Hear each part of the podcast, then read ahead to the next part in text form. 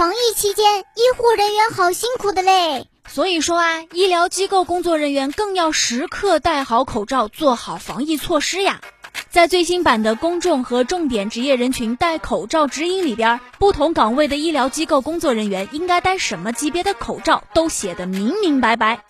属于一般接触人员的，你比如说门诊和普通病房医护人员、保安、挂号、导医、收费、药房的工作人员，在工作期间要全程佩戴好医用外科口罩或者以上防护级别的口罩。属于接触潜在污染物的人员，比如说保洁人员、护工、化验室工作人员等，工作期间啊需要全程戴好颗粒物防护口罩。